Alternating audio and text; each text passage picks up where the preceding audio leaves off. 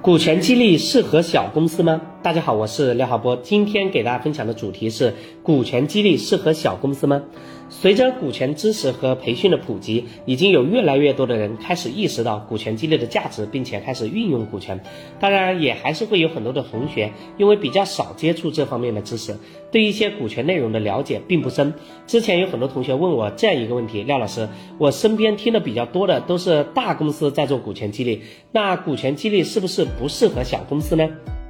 首先可以肯定的是，小公司肯定是可以做股权激励的，而且从某种程度上来说，还必须要做股权激励。大家之所以会有前面的认知，我觉得可能是跟大家平时接触的新闻和案例有关系。比如说哪家公司又要上市了，有多少股东要成为亿万富翁、千万富翁，像阿里巴巴、百度、腾讯等。比如说哪些公司通过什么样的激励方式又实现了公司的快速发展，如华为、小米等。当然，也有很多人认为股权激励就是给员工分红，大公司有利润，所以适合大公司。而平时听到的哪个朋友给员工股份了，或者是谁跟人合伙了，大家可能就没有意识到这也是股权激励。因为广义的股权激励其实包含合伙人股权分配、股权融资、顶层设计和股权布局、内部核心团队激励、企业并购等内容。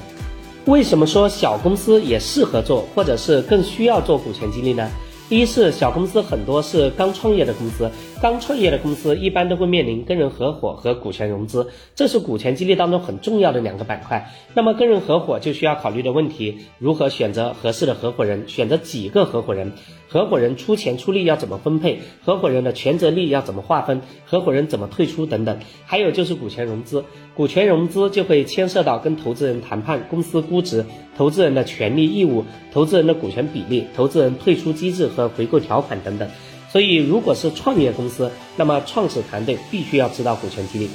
二是小公司跟大公司相比，在资金、技术、品牌、福利待遇、员工安全感、硬件设施等方面都比不上大公司，薪资待遇和福利等现在条件跟大公司相比也不占优势。那么既然给不了员工现在，就要给员工未来。所以我们需要让员工知道的是公司的未来发展在哪里。最重要的是公司未来发展跟员工有什么关系。所以这个时候股权激励就是最好的方式。通过股权激励改变传统的雇佣关系，让员工变成公司的股东，变成公司的合伙人，变成公司的老板。从以前员工为公司干、为老板干，到变成员工为自己干，那么公司在吸引人才、激励人才和留住人才等方面就会有优势。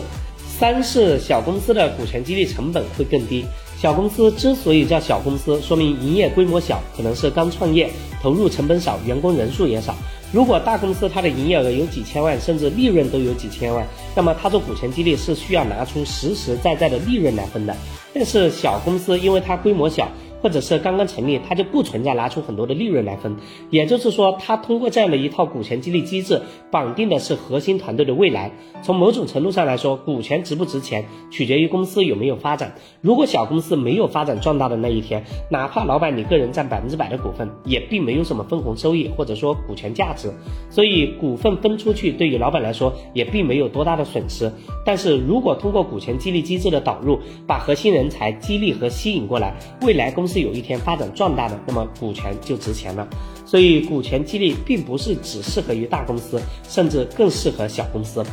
好，今天的内容就给大家分享到这里，希望能够对您有帮助。